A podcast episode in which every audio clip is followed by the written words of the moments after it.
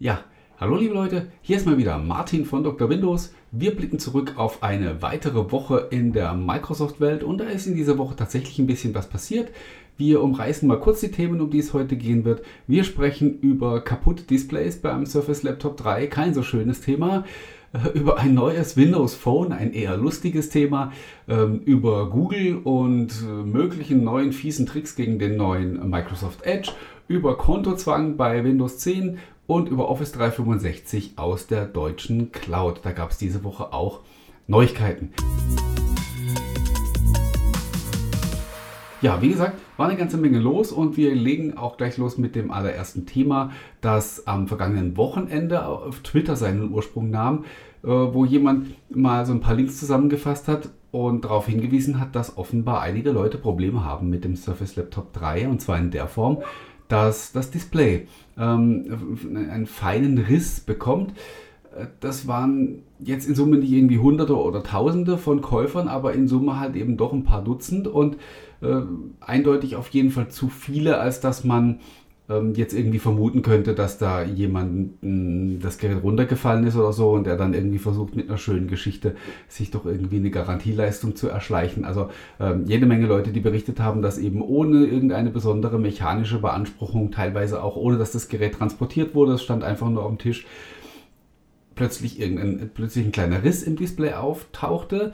Ähm, ja, beim Support hatten die Leute logischerweise kein Glück, weil die Mitarbeiter, die da sitzen, die reagieren nämlich natürlich auf äh, derartige Hardware-Schäden mit einer Ablehnung, solange die keine andere Anweisung haben. Ähm, und somit ja, hat man ein bisschen ungeduldig darauf gewartet, dass dann auch Microsoft sich vielleicht zu diesem Thema äußert, was sie dann glücklicherweise getan haben. Ähm, in der Form, dass sie jetzt zumindest mal gesagt haben, sie untersuchen das, sie schauen sich diese Fälle an und entscheiden dann, was, was wie weiter vorgegangen wird. Ich persönlich gehe davon aus, dass die Leute dann schon ähm, ja, eben auf Basis der Gewährleistung ein neues Gerät erhalten werden. Alles andere wäre ja auch ein absolutes Unding. Äh, und vielleicht schaffen sie es auch ein bisschen schneller als seinerzeit beim Surface Pro 4, wo es auch ja die Probleme mal mit dem Display gab, das sogenannte Flickergate. Da haben sie sich auch erst gewehrt dagegen und dann haben die Leute sich noch weiter beschwert und dann letztlich wurden die Geräte doch ausgetauscht und jetzt hoffen wir mal, dass es dieses Mal ein bisschen schneller geht. Ja, ähm, zweites Thema ist echt ein bisschen lustig.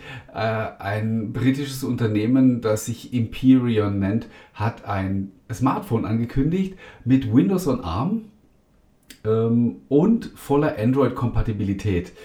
Ähm, die haben damit schon vor einer Weile so ein bisschen rumgeteasert und auch jetzt haben sie eigentlich mehr so ein bisschen so vage Infos auf, äh, auf Twitter rausgelassen.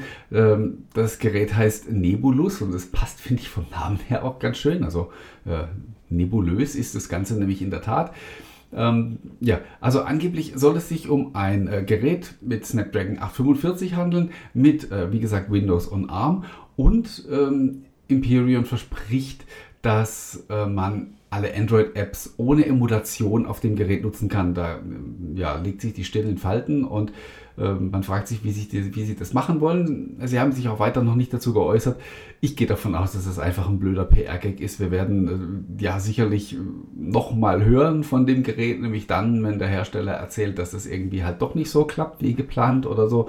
Und dann wird das Ding wieder verschwinden. Also ähm, ich sollte mich sehr täuschen, wenn dieses Gerät tatsächlich auf den Markt kommt. Und sollte das der Fall sein, dann bin ich auch davon überzeugt, dass das ähm, ja keine große Sache wird.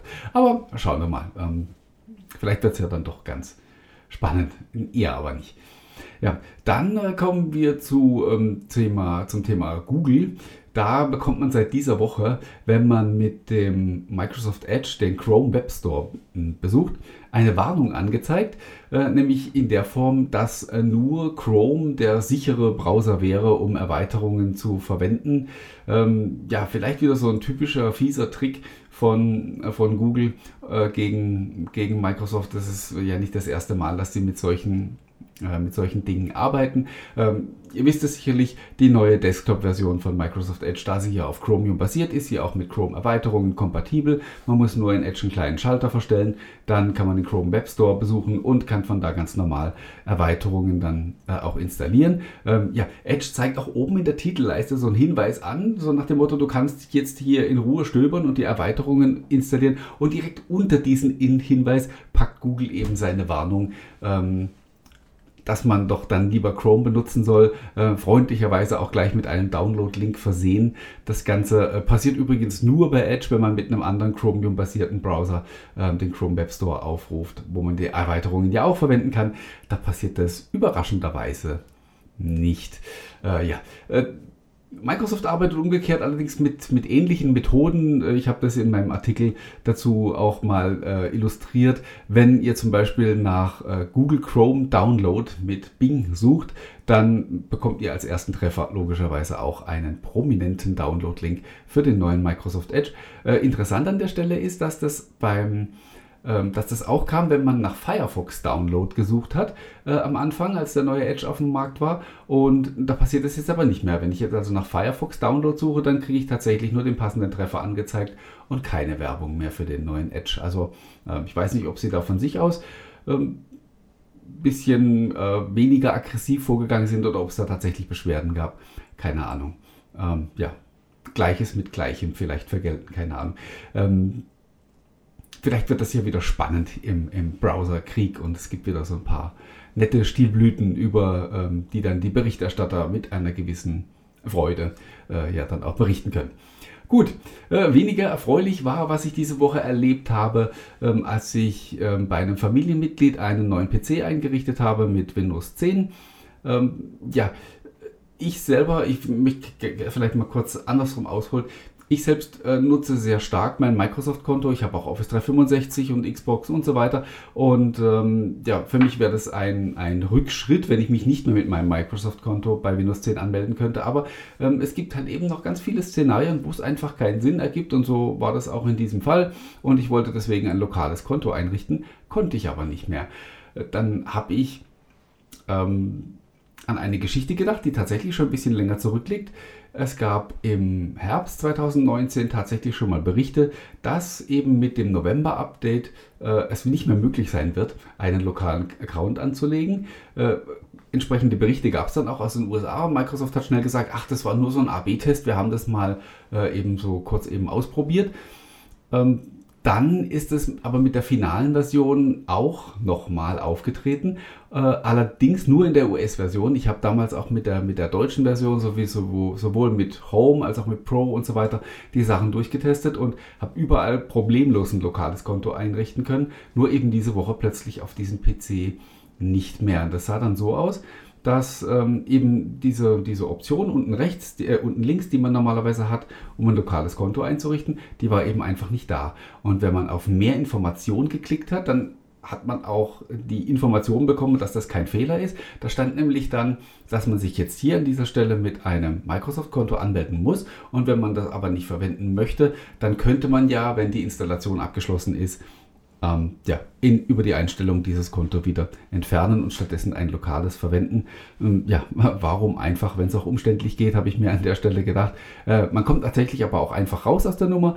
Ähm, man klickt einfach im Setup-Assistent auf Zurück, zieht das Netzwerkkabel und ähm, ja, geht wieder einen Schritt vor und siehe da, wenn keine Internetverbindung besteht, dann kann man problemlos ein lokales Konto einrichten. Ähm, ich verstehe, warum Microsoft das tut. Ich verstehe, warum sie die Leute überzeugen möchten, ein Microsoft-Konto zu benutzen. Ähm, ich verstehe allerdings nicht, warum sie sich an der Stelle wieder völlig ohne Not äh, einer Kritik aussetzen und ähm, es wird vorhersehbar dann wieder eben damit enden, dass sie das wieder entfernen. Und das, äh, wir hatten das letzte Woche, äh, wo es um das Thema Bing in Office 365 ging, äh, hatten wir das auch schon mal thematisiert. Es ist so ein permanentes Ausgrenzen von Testen, im, äh, von Grenzen immer mal wieder, ähm, ja, mal gucken, wie weit man gehen kann und schauen, ob jemand protestiert. Und wenn dann protestiert wird, dann kann man ja immer noch zurückrudern. Gut. Äh, wir werden sehen, wie es da weitergeht. Äh, letztes Thema für heute. ist äh, Office 365 aus der deutschen Cloud. Das steht nämlich ab sofort zur Verfügung. Äh, da können wir vielleicht auch nochmal so einen kurzen geschichtlichen Abriss machen. Ähm, Microsoft hat lange gebraucht, bis sie ein Cloud-Angebot für deutsche Kunden speziell aufgezogen haben. Die, haben sich, die Kunden haben sich lange geweigert. Dann gab es dieses äh, Treuhändermodell zusammen mit der Deutschen Telekom, eben diese deutsche, diese rechtssichere deutsche Cloud, auf die ähm, ja, amerikanische Behörden auch dann keinen Zugriff bekommen hätten, wenn sie sich auf den Kopf gestellt hätten, weil eben die Daten in Deutschland lagen und äh, die Telekom die Finger auf diesen Daten hatte. Äh, Problem war bei der Sache, äh, es, haben, standen viele Dienste nicht zur Verfügung und es hat auch noch mehr Geld gekostet. Und dann haben die deutschen Kunden gesagt, oh, hm, nee, dann, dann wollen wir so eine deutsche Cloud eben lieber doch nicht.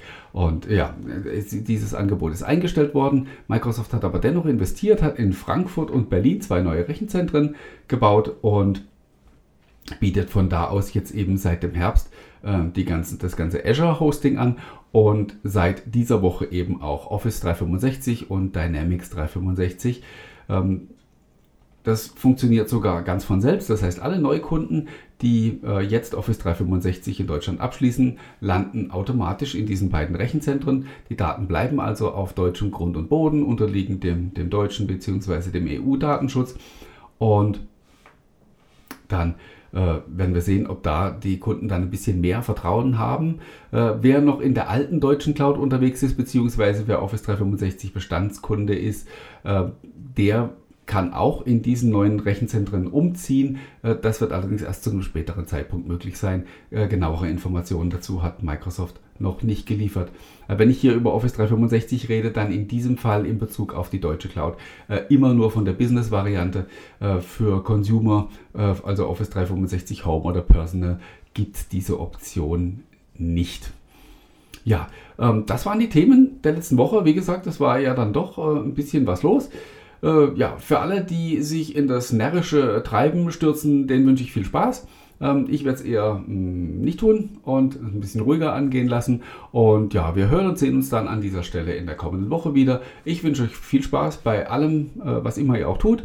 Und bleibt gesund und munter und wir sehen uns nächste Woche. Bis dahin, ciao, ciao.